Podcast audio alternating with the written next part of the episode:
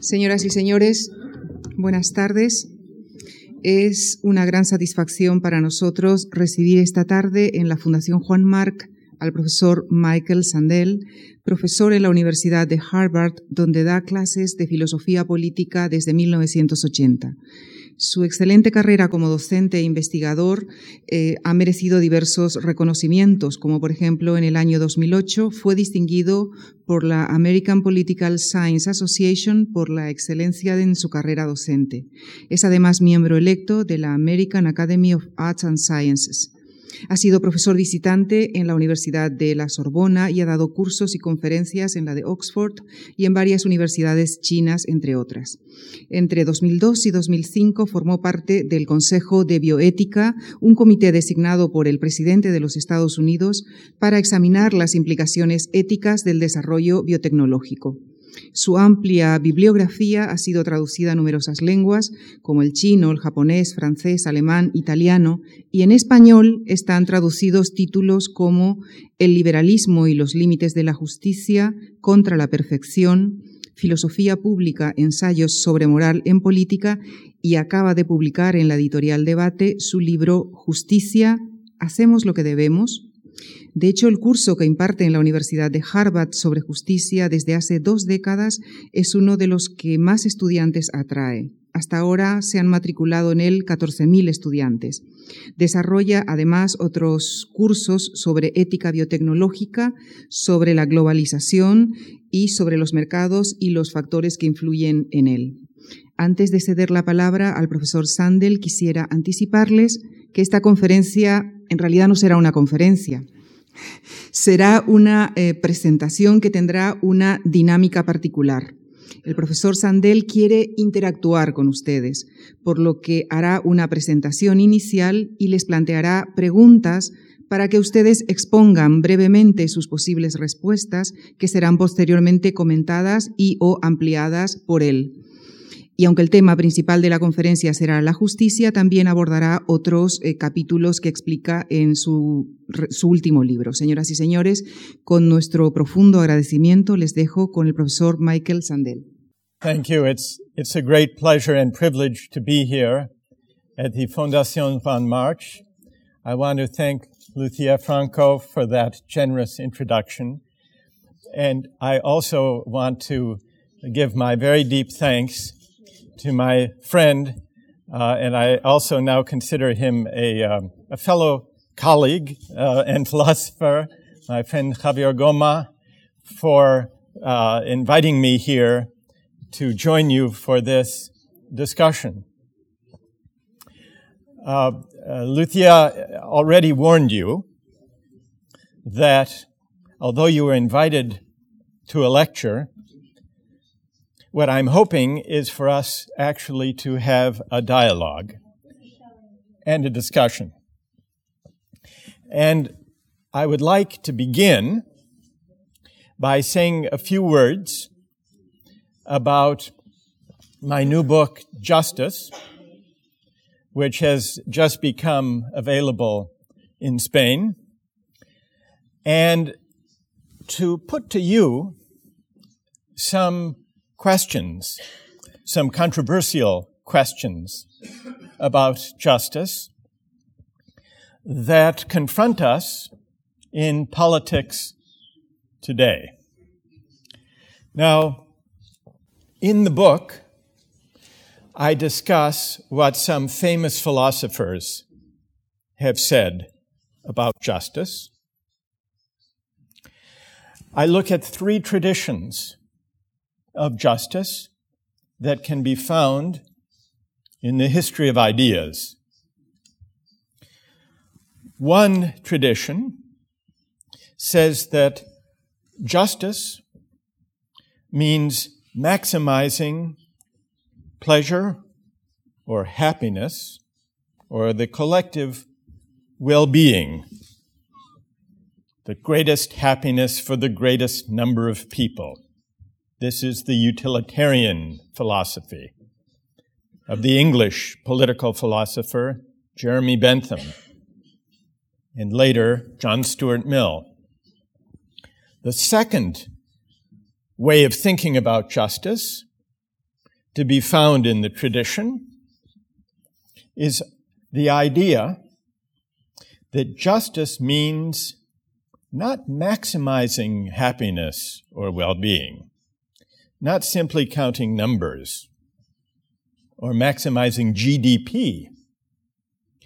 According to the second tradition, justice means respecting individual rights and especially the freedom to choose for ourselves how to live.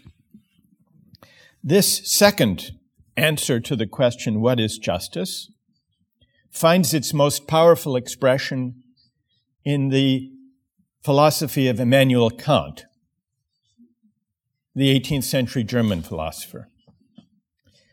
And then there's a third tradition of justice, which says justice is not only about maximizing utility or wealth, welfare, it's not even only about respecting rights and freedom of choice.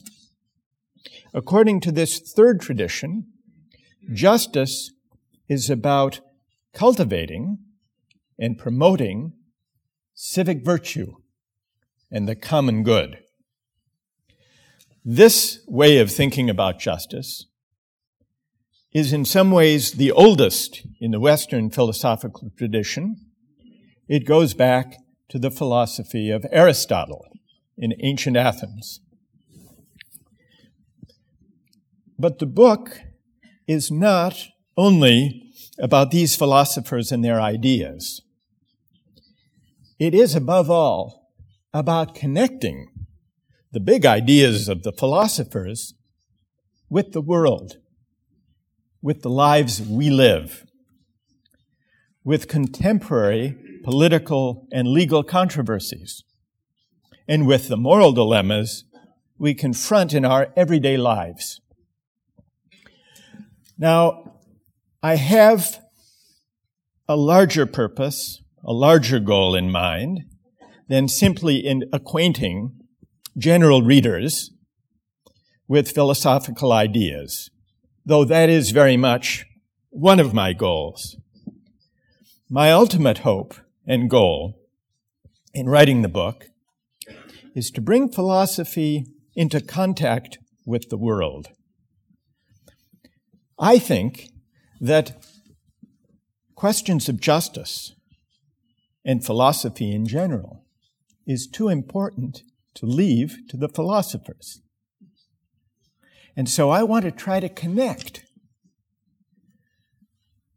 the big ideas of philosophy about justice and rights and the common good to the world in which we live.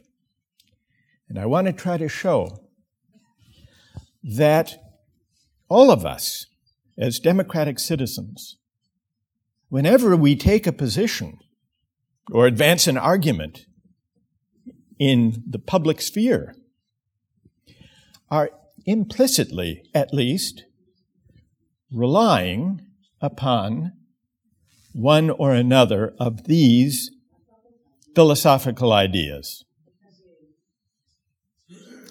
Now, why is it?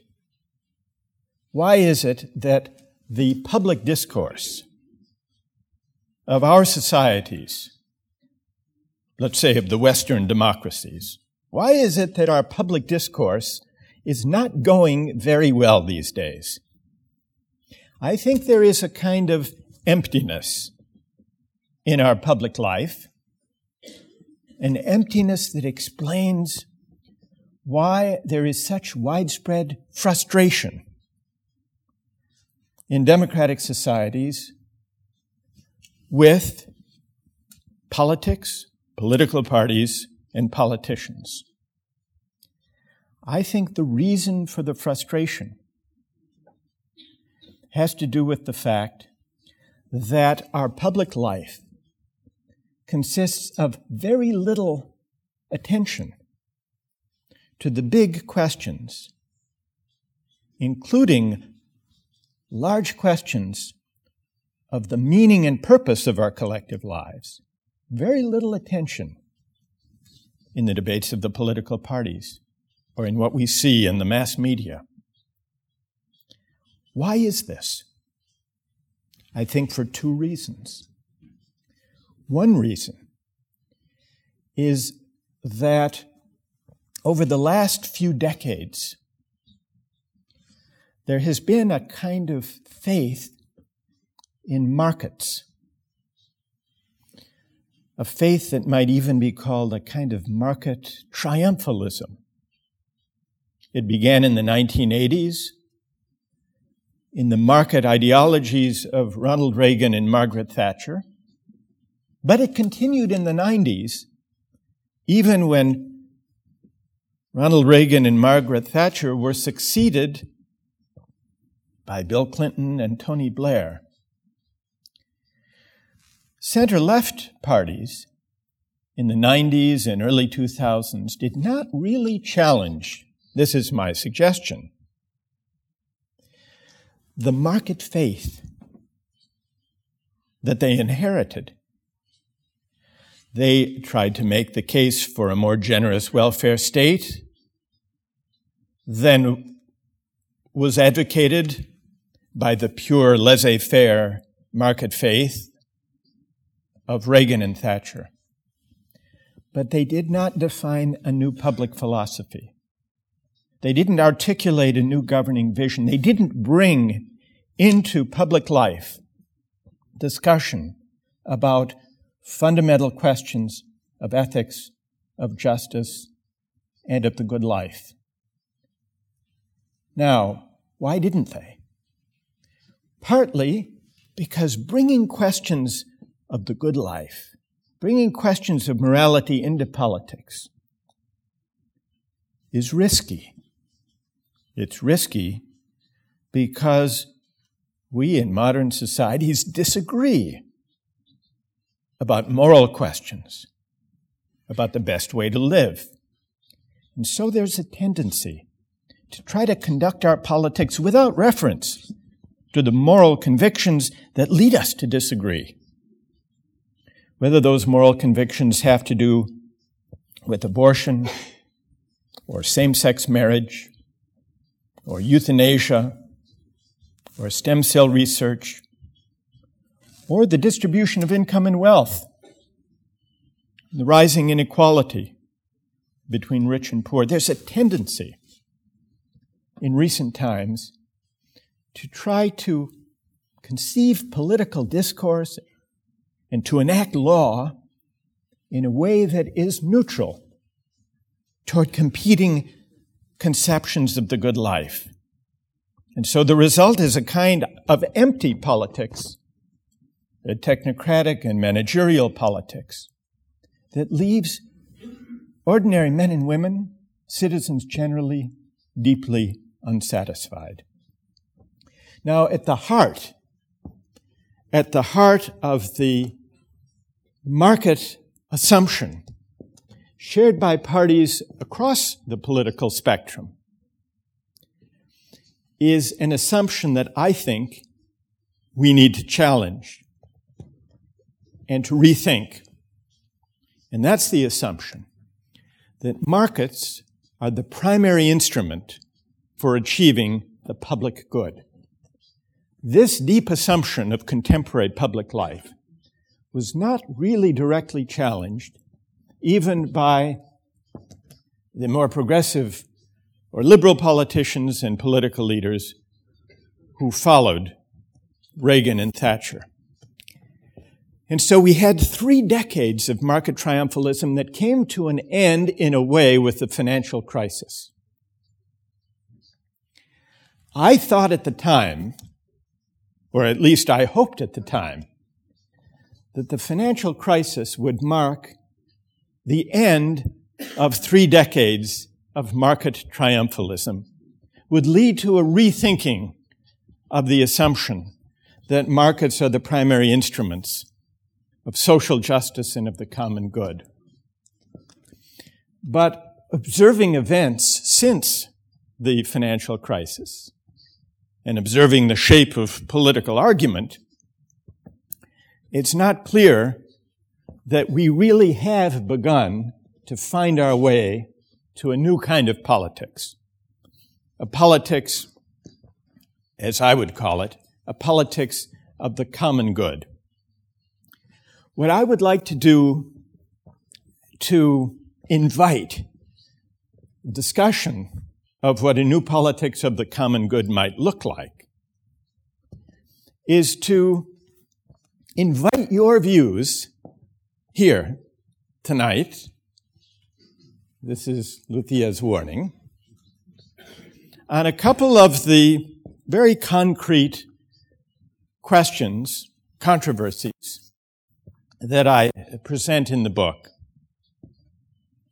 having to do with markets and with disagreements about the moral limits of markets. So let me begin by inviting you to offer your views, your opinions on one controversial use of markets. Consider military service.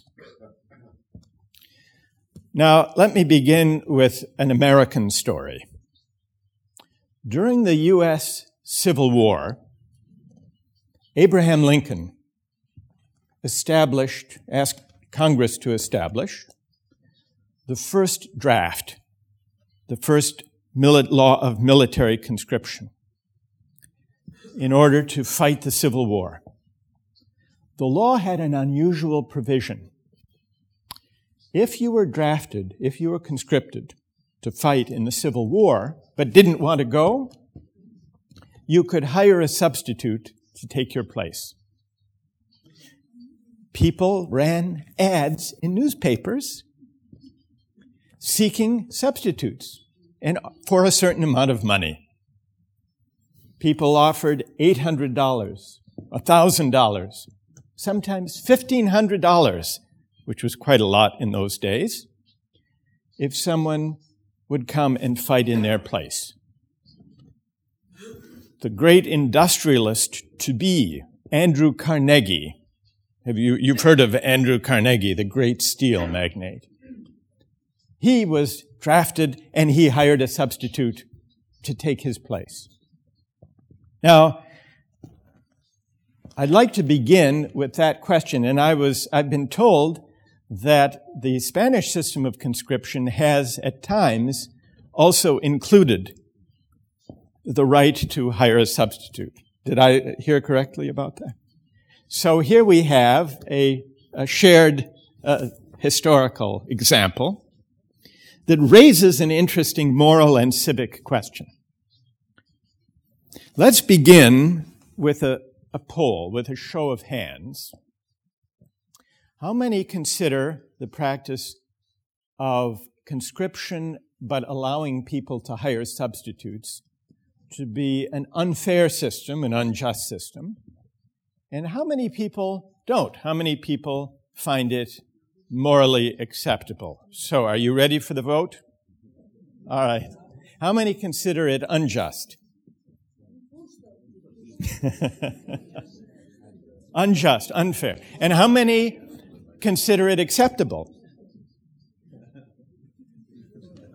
How many? One, two, three, four, five, six. About, only about 12 people. All right. Let's begin the dialogue and to really work out the question of justice in military service in relation to the example of hiring a substitute,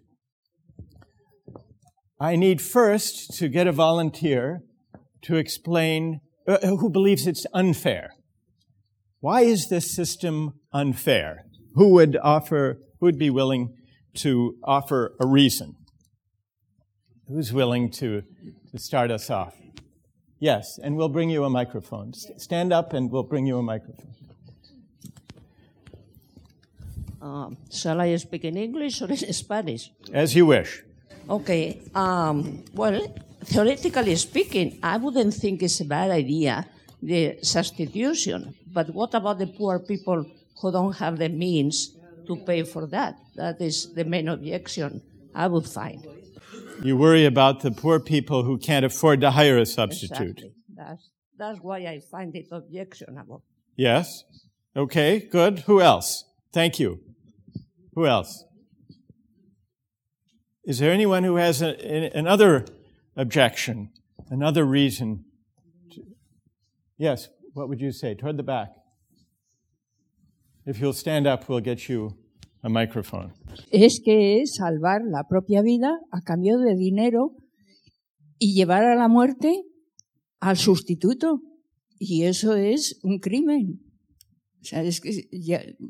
Ya, no solo justicia, es que eso es un crimen. Va contra el derecho a la vida y contra la vida, que son dos cosas distintas. El derecho a, la- a vivir pues si te llaman a filas, pues vas a filas, pero el derecho a la vida y que te maten, que son dos, dos cuestiones, todo por dinero. Y, y estoy de acuerdo con la señora que ha intervenido ahora mismo, y el que no tiene dinero es que eh, es completamente inmoral, desde Aristóteles, pasando por Kant, por Stuart Mill y por los hedonistas, por, por Rawls, por, por todos los filósofos y, y por el sentido común y por el sentido de justicia. Gracias. But wait, let me ask you a question. to send someone to die or to risk his life for money is a crime.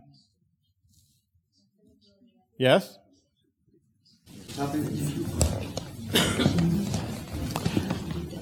Now, who would like to reply to these two arguments? Who would like to defend the practice of letting people choose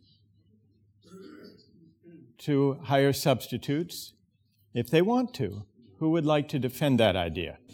Please. The matter, the important matter, in my opinion, is that the person that were rented have the freedom. They have the freedom of choice.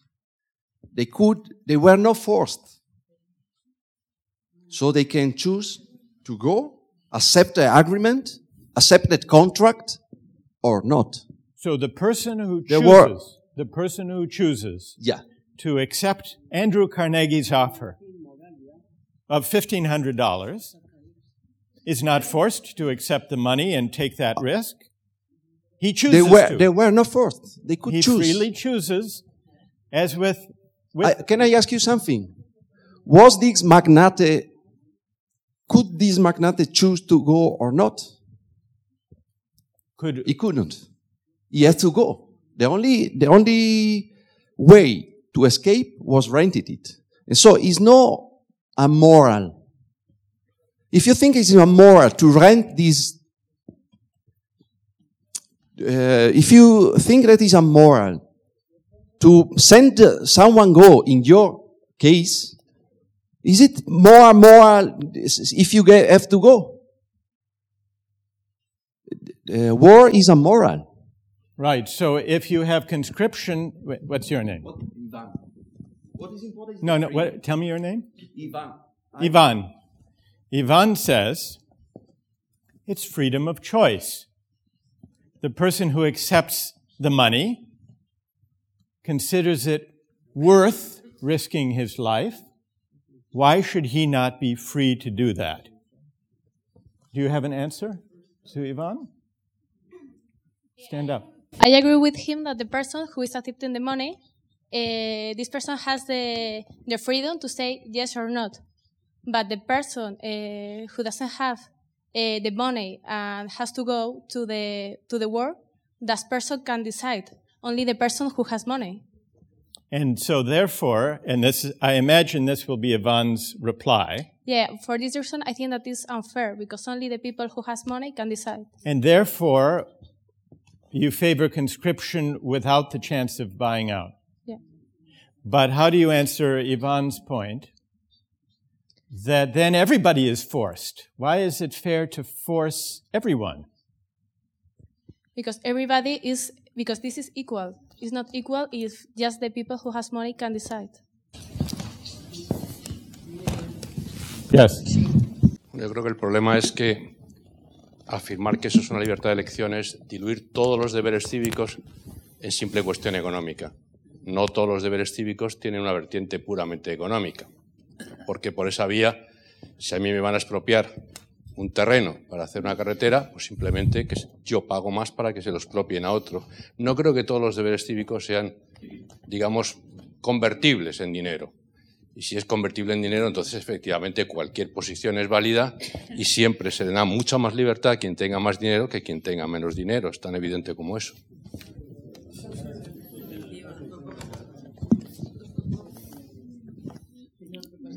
And so this is a different argument. Some people object. Notice it's interesting. We have two different reasons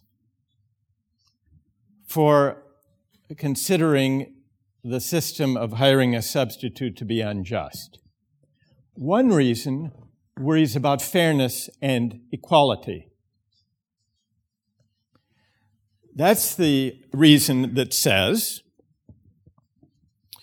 not everyone has the ability to make that choice to hire a substitute. Some people can't afford to.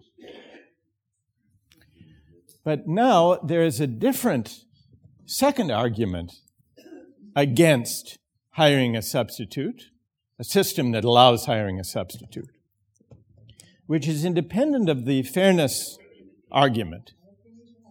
And that is the argument, and what is your name? Manuel?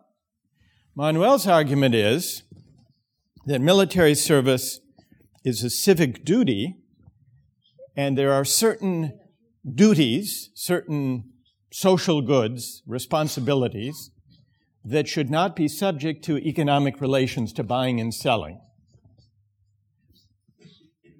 Do I have I've understood correctly? So we really have here and then we have the third uh, argument, the argument in the name of freedom of choice, that says people should be free to decide for themselves whether to buy their way in or to buy their way out of military service. Now let's consider another way of allocating military service, more familiar these days. The way that Spain since 2001 has allocated military service is not through conscription, but through a professional paid army of volunteers. And this is also the system of military service that prevails in the United States. After, toward the end of the Vietnam War, conscription was abolished and a professional paid army was established. Now, here's a question for those of you, the vast majority, who considered the system of substitution, hiring a substitute, to be unfair. If hiring a substitute is unfair because it doesn't give an equal opportunity to rich and poor alike, or because people should not be able to buy their way out of a civic duty. If those are the two reasons for rejecting the system of hiring a substitute, don't those two principles also condemn the system that most democratic countries, including Spain and the United States, have now adopted a paid professional army? Let's take a survey, see what people think about the existing system of a paid professional volunteer army. How many think that the system we currently have in Spain and the US is unjust? Raise your hand. Is unjust. And how many consider it to be uh, just or acceptable? Raise your hand. Now, here, the majority favor a paid professional army. So here is a challenge. Here is a challenge to the majority. Most of you rejected the system of hiring a substitute on the grounds that it makes military service something that is performed by those who lack the means to buy their way out. Or on the grounds that you shouldn't be able to buy your way out of a civic duty. Why do those objections to hiring a substitute not also apply to condemn the paid professional volunteer army? Morally speaking, haven't we simply universalized the features of the substitution system that almost everyone here considers to be unfair? Who has a way of explaining the moral difference between those two systems? Yes. Sí, yo pienso que hay una diferencia bastante grande porque eh, el ejército profesional pues elige ser profesional, es una profesión como otra cualquiera y, y entonces pues es mucho más eficaz, eh, implica muchas menos muertes en una guerra y es muy bueno, eh, incluso humanamente, porque eh, muere mucha menos gente, es mucho más eficaz y mucho más inteligente. Sin embargo, lo otro para mí no es comparable en absoluto en el sentido moral. Yo pienso que hay cosas que no se pueden comprar y vender. Y yo personalmente pienso que no se pueden comprar y vender órganos, por ejemplo, que está ocurriendo en África. Eh, yo pienso que esto tiene que ser gratuito, la donación. All right, but y esto me, sería. ask you a question? May I ask you a question? Sí. There are some things, there are some things that should not be bought and sold for money, you say, such as organs. Do you think that military service should be, is one of those things that can and should be bought and sold for money? Yo pienso que sí, porque es una responsabilidad que si eh, realmente en ese momento hay una guerra y hacen falta eh, personas para que vayan a esa guerra, el país lo necesita, el gobierno, pues no pienso que no debe ser una cosa com- comprable esa responsabilidad, aunque no es exactamente igual que los órganos. Pero yo pienso que no todo es vendible No, y me, comprable. but- O sea, que la libertad no está por encima de la moral en ciertas cosas, ni mucho menos. Por ejemplo, en esta. Que la libertad tiene sus límites. All right, who, who has a reply? Yes. Muchas gracias. Pienso que la diferencia entre un caso y otro está en que cuando una sociedad establece un servicio militar obligatorio o profesional, eh, tenemos una forma de regular la vida social que ha sido consensuada. La gente acepta tener esa libertad, la de pagar a un soldado profesional, porque todo el mundo puede tener la libertad de querer ir al servicio militar o de quedarse en casa y pagar, con lo cual no se desmoraliza la sociedad.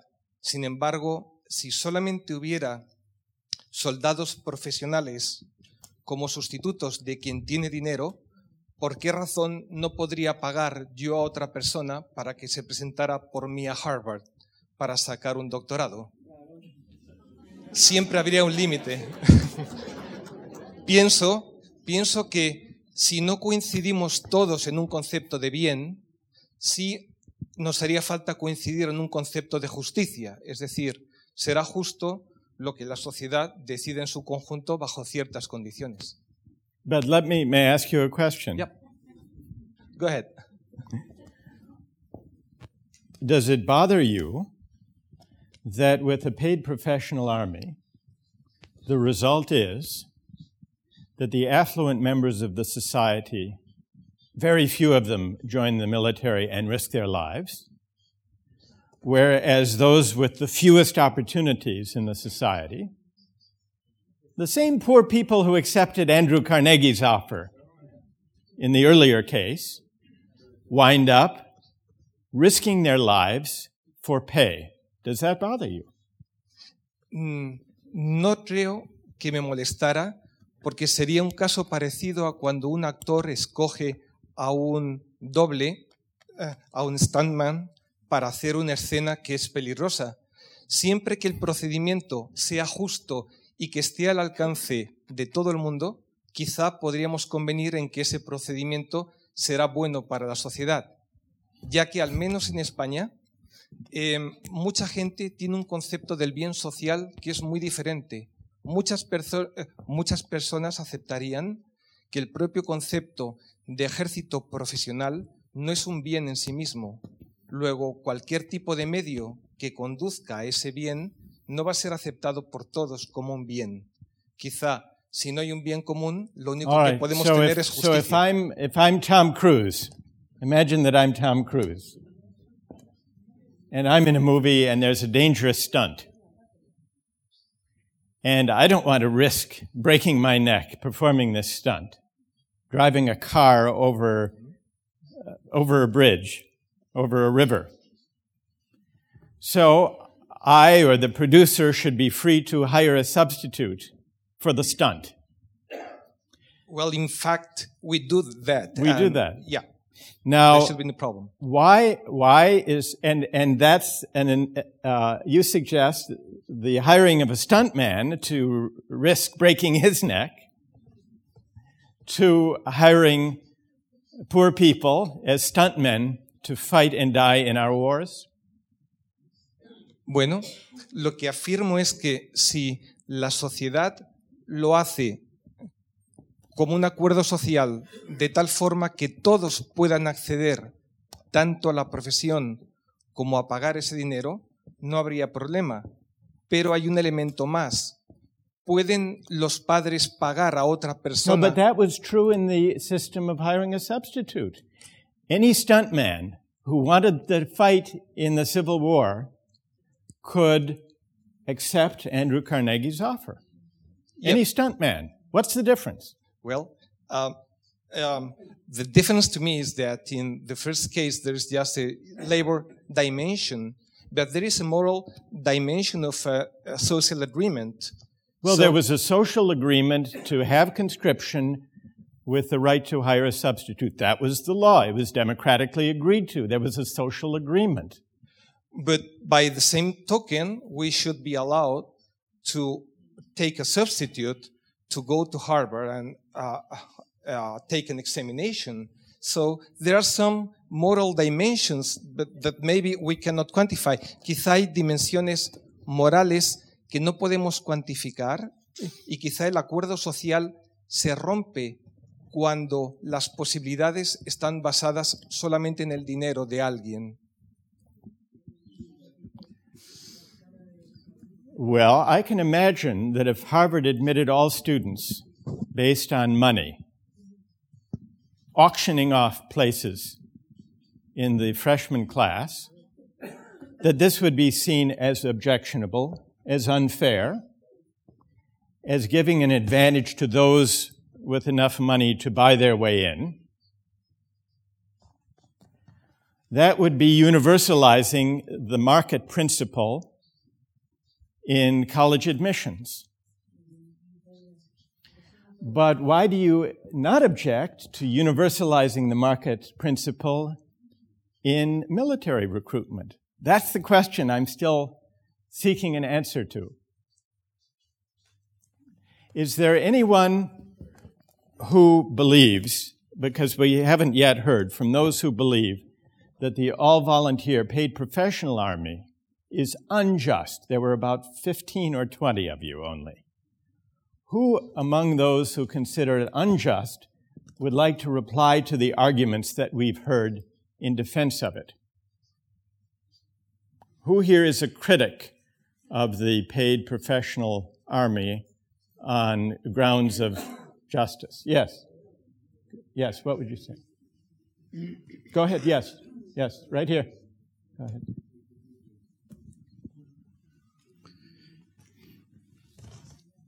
Creo que la opción por el ejército profesional pagado es una opción que está cargada de consecuencias.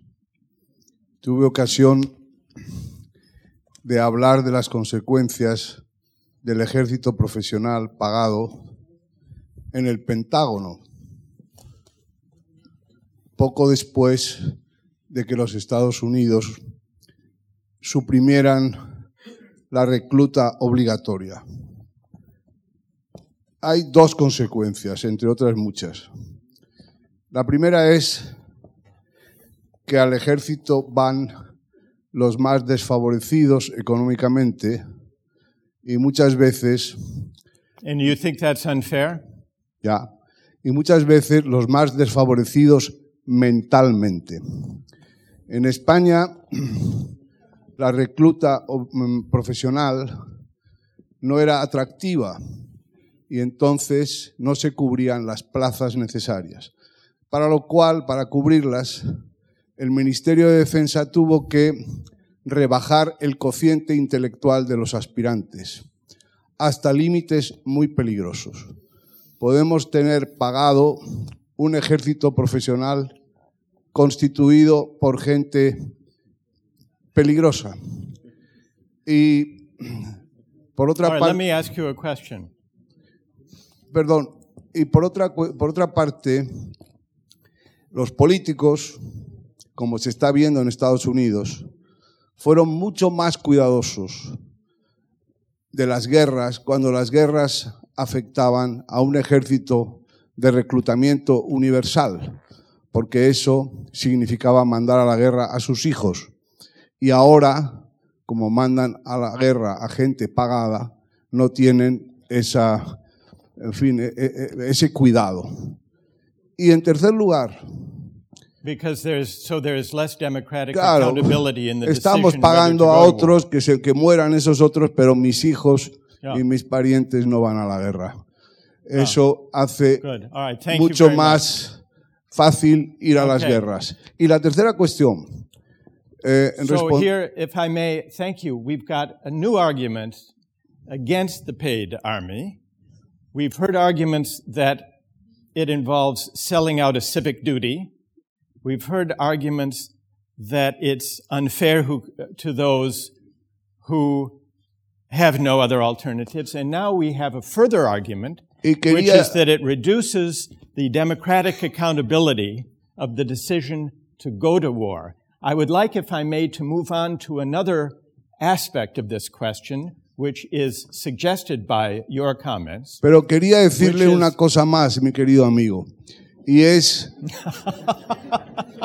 respondiendo una, a una cuestión suscitada por una señora aquí delante sobre la eficiencia del ejército profesional. Es muy dudoso que el ejército profesional sea más eficiente. Primero, All right. Good, Por la gente enough. de que I se don't want to get into the efficiency argument here because I wanted, I want to focus on the arguments of principle, which you have helped us to identify and to clarify, including the principle of democratic accountability of the decision to go to war. One way of solving the shortage of recruits that you mentioned was, as you pointed out, to lower the admissions standards. Another way of dealing with shortages has been to outsource military service, to apply market principles even more fully and consistently, and to question the idea that all who fight for a country must be recruited by the government. We've seen in Iraq and Afghanistan the rise of private military contractors, companies, which bring people to fight the war. In fact, in Iraq and Afghanistan, there were more paid military contractors than there were U.S. military troops. And this was for the first time in history. In some ways, this is the extension of the market logic beyond even a paid professional army to the outsourcing to private companies of the business, the business of war. But the final test is this. Some people regard the use of private military contractors as morally equivalent to hiring mercenaries. Now, historically, countries have used mercenaries, and what is a mercenary except a person who is hired from anywhere in the world to fight a war. We see in Libya today that Gaddafi, in an attempt to put down the uprising against him, has hired mercenaries from Africa with yellow construction helmets to try to put down the demonstrations, the uprising. There's a long tradition of hiring mercenaries. So here's the final question about military service, social justice, and civic duty.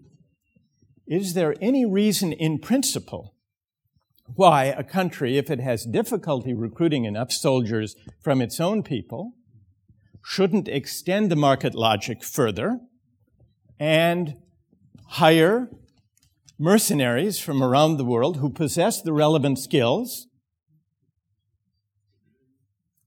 to fight their wars. Is the same logic of freedom of choice and of economic efficiency that argues that some have invoked in defense of a paid professional army of nationals.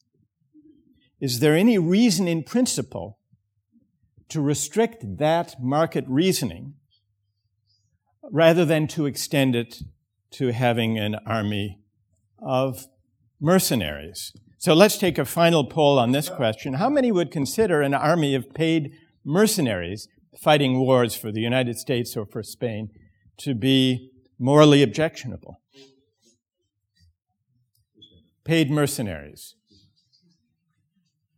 And how many consider it to be all right? How many would have no objection to it?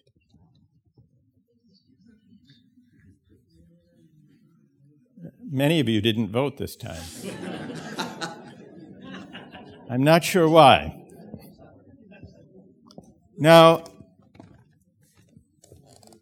our hesitation to embrace the idea of a paid army of mercenaries, the outsourcing solution, outsourcing war,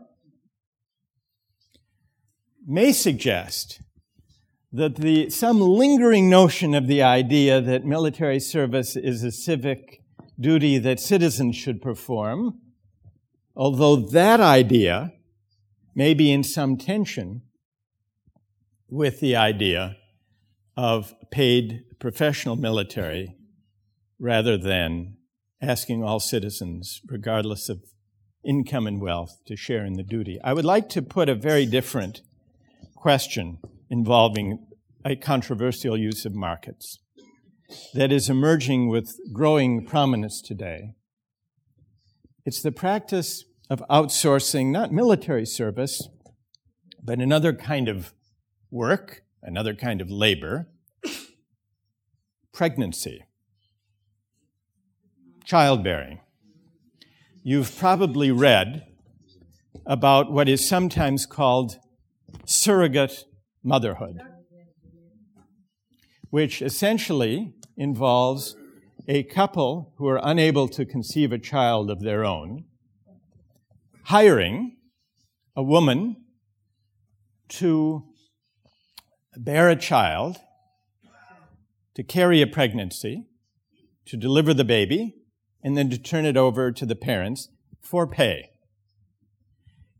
In some states in the United States, surrogacy is permitted, paid pregnancy is permitted, in others it's prohibited.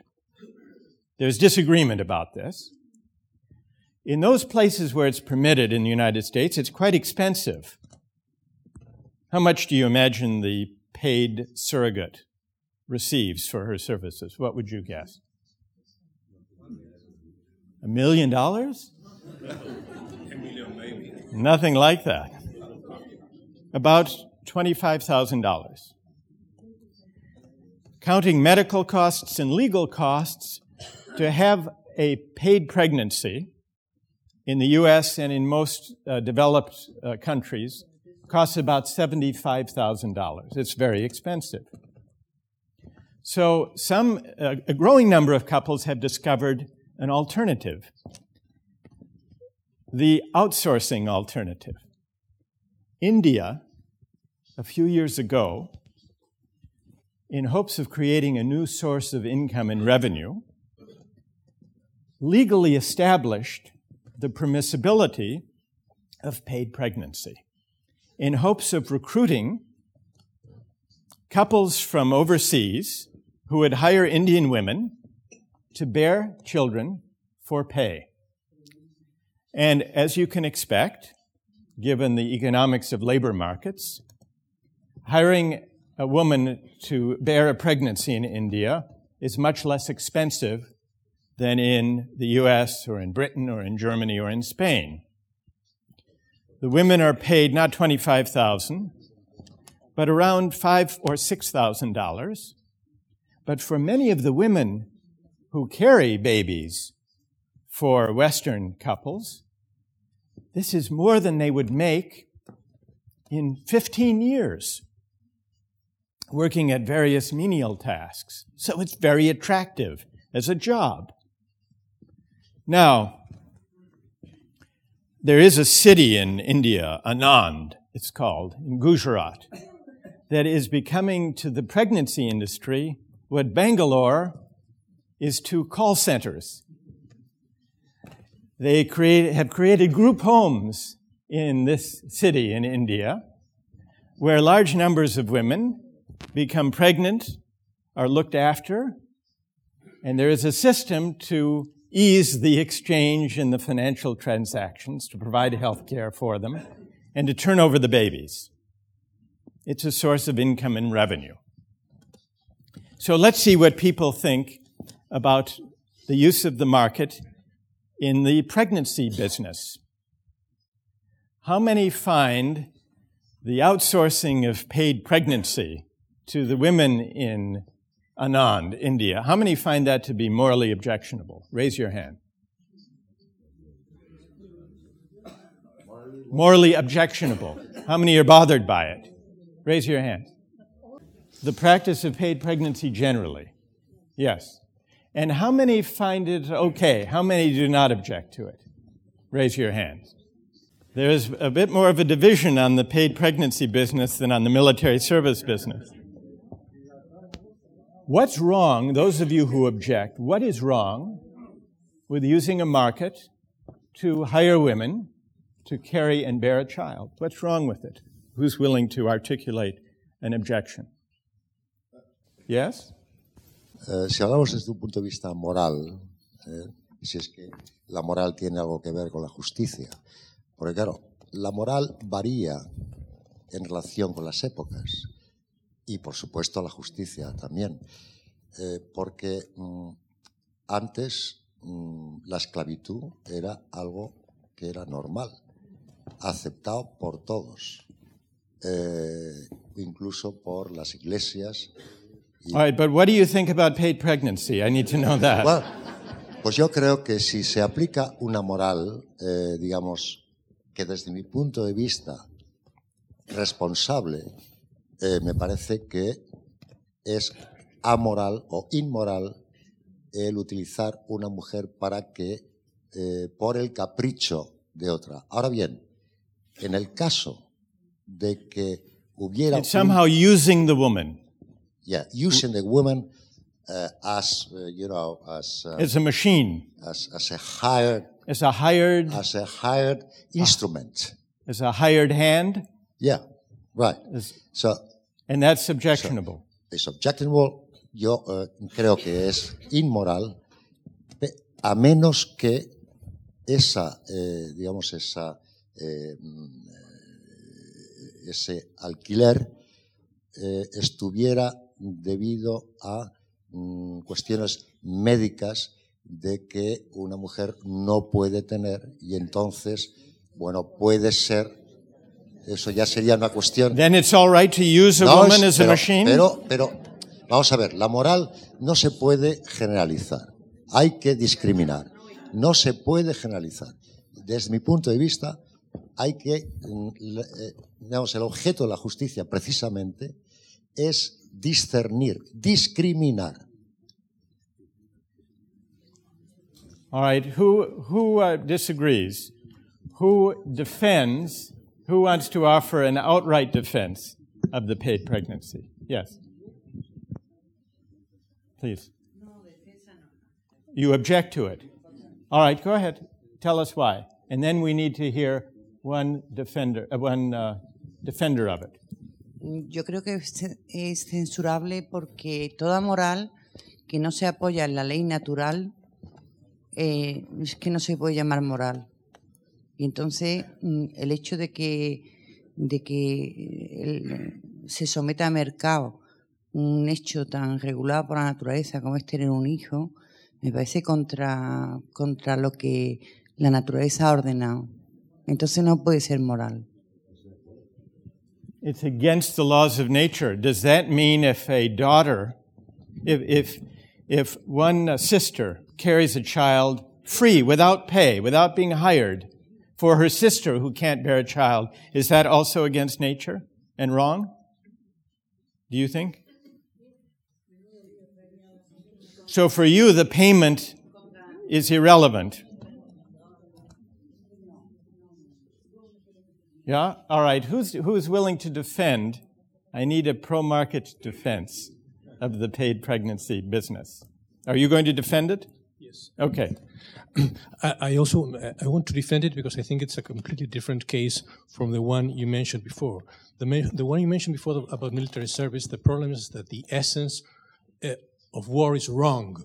So basically, what you're offering us are mechanisms or instruments to solve a morally wrong problem, which is war and military service by itself. So you're opposed also to conscription?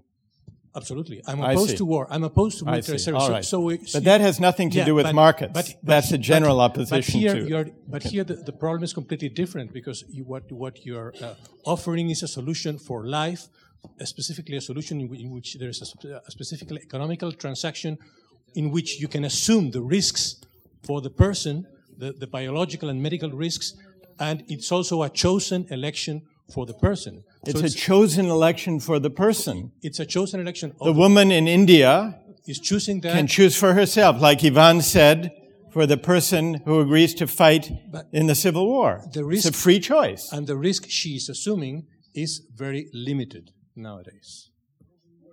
From the But she should be able to decide whether the risk is worth it, whether the money is worth the risk. Freedom of choice, absolutely, but- which is a market principle. But but she has the information to decide that. She needs the full information, fair enough.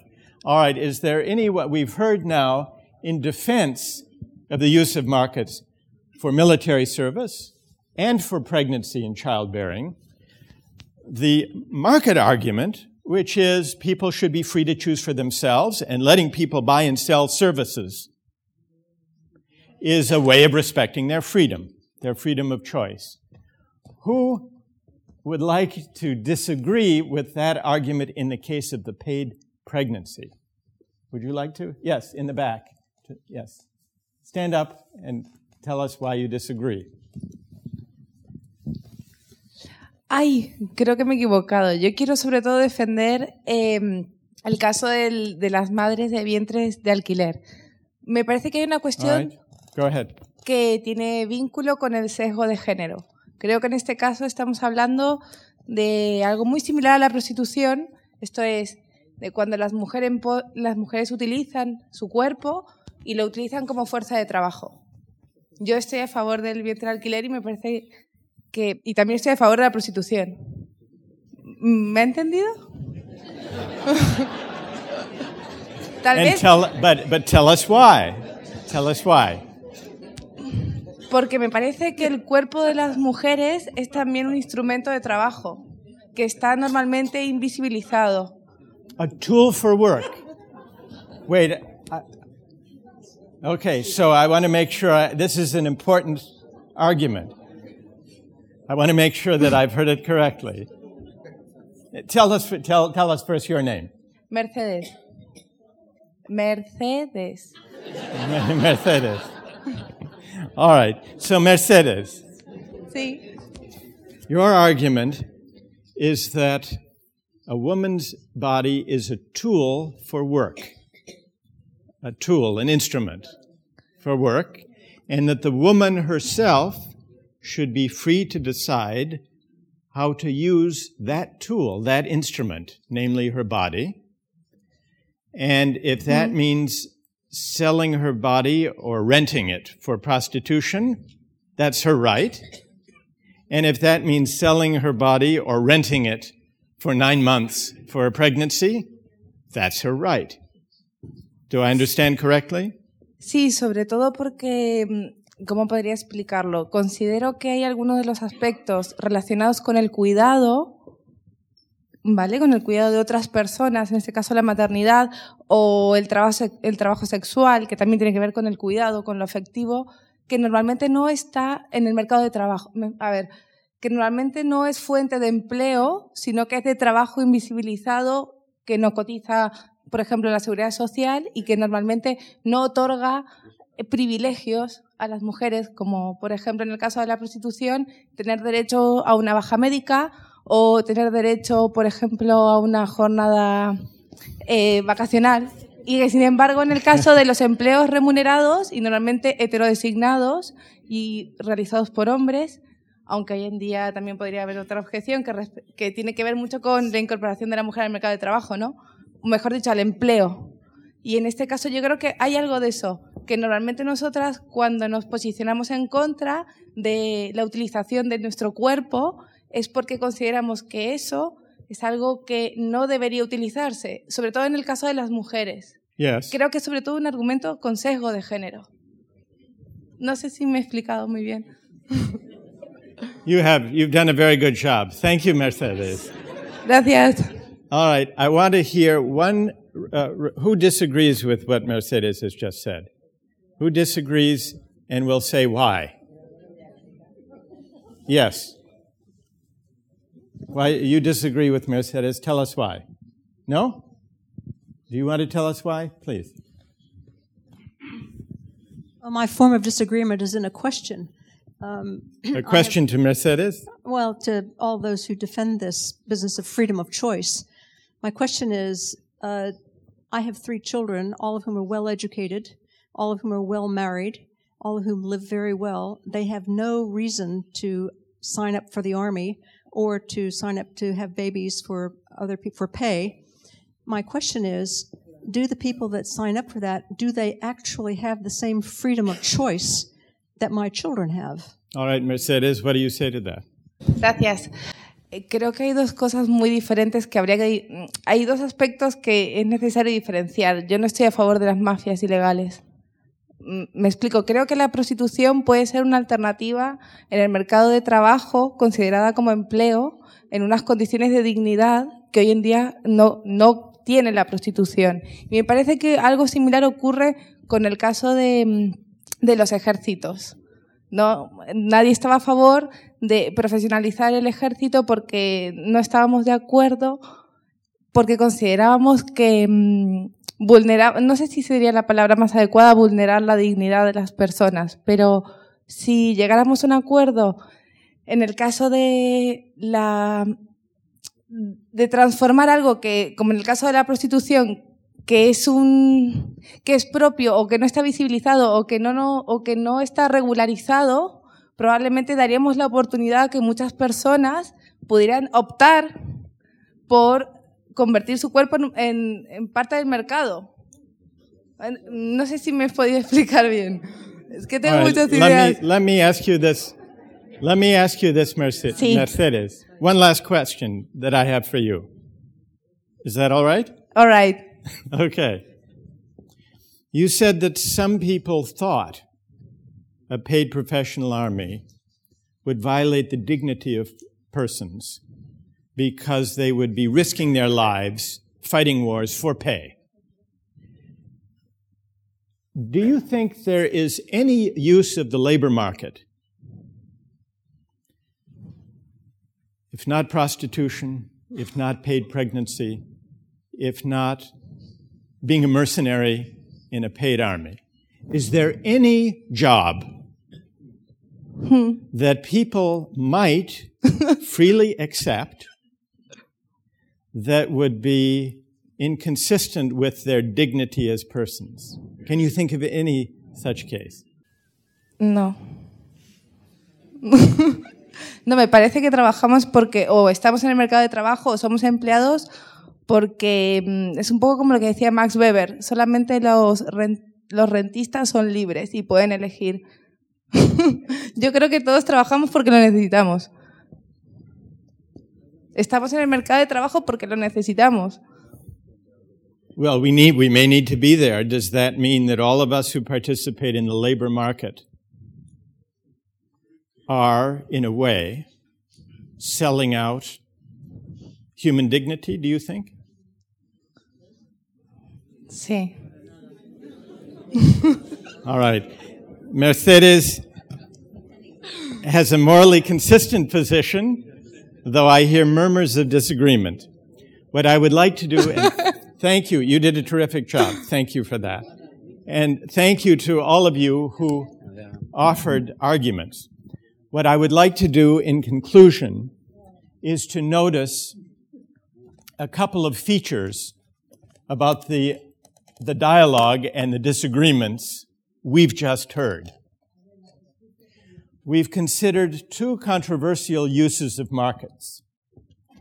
A market in military service, paying people to risk their lives in war, and markets to bear children, paid pregnancy. And Mercedes has offered us a third example, the classic example of prostitution, selling sex, renting, renting one's body for use in exchange for money. In each of these cases, there are two objections that people voice, at least two objections.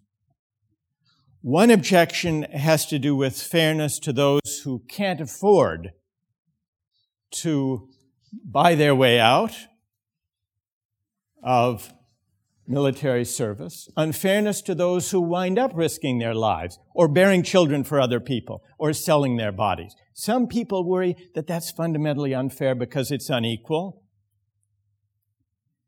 and that it undermines true freedom of choice. If someone is so poor that he has or she has no other alternative but to risk one's life in war or to sell one's body for sex or to rent it for pregnancy, some people think that there is something deeply unfair about that. That's one objection. A second objection is quite apart from the possible unfairness to those who have least. Some people feel there are intrinsic objections to buying and selling certain goods because of the special nature of those goods. This was the argument in the case of military service that we all have a civic duty to serve our country and even sometimes to risk our lives for the sake of defending our country. And if it's a civic duty, then it would be as wrong to sell as it would be to sell our votes. We consider voting a civic duty, and most people, I know, consider it objectionable to buy and sell votes, to auction off votes. I say most people I know because some of my friends are economists. and they might be open to that idea. But that's the civic duty argument in the case of military service.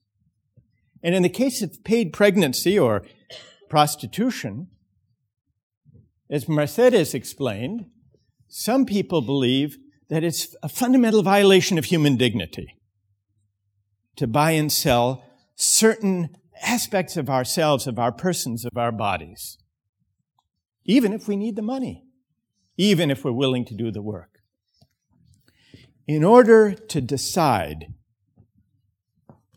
where the market should govern and where it shouldn't govern, in order to think through the moral limits of markets, we need to think about the principles of justice with which I began. We need to decide what is the moral weight of utility or efficiency in distributing goods and roles and jobs.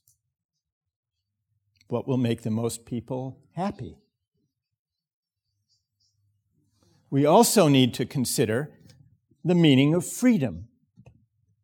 The argument for market solutions as Yvonne suggested, is that people should be free to choose how to value their bodies, how to value their lives, how to value their sexual capacities. People should be free to choose for themselves. That's the freedom argument. And others say, no, it may not be freedom if you're very poor and you have no alternatives. So we have to figure out the moral weight and meaning of freedom, freedom of choice. And finally, we have to decide what we think are intrinsic goods or virtues connected with social practices such as military service or childbearing and pregnancy. Is there something intrinsic to military service that connects it to the good of civic duty and citizenship? In which case, it would be a violation of civic virtue to, to trade in military service, or jury duty, or voting. And likewise, we have to decide what counts as the dignity of the person or of the body of a woman and if human dignity is at stake, Mercedes doesn't think so, but if human dignity is at stake, that would be an intrinsic reason to question the use of markets, even though freedom might be at stake. It seems to me that the kind of discussion we've had has not resolved these questions, but it has identified a certain, that these questions have a certain shape, a certain form. And what I think is missing in public discourse in democratic societies like ours is an explicit moral engagement with these questions about maximizing the welfare of society, honoring freedom of choice, and reasoning together, even though we may disagree, about the meaning, the intrinsic meaning of social goods, including citizenship, including motherhood and childbearing, parenthood. These are the debates we haven't had in recent decades. These are the debates that have been displaced by a certain faith that markets by themselves can define justice mm-hmm. and can realize freedom. And so the conclusion I would draw has not to do with who was right and who was wrong. We haven't resolved the question. We've only just begun. But the kind of dialogue we've had here, thanks to all of you, is an illustration of the reasoned moral discourse that seems to me missing but necessary if we are to begin to realize the ideal, the democratic ideal of a politics of the common good. Thank you very much.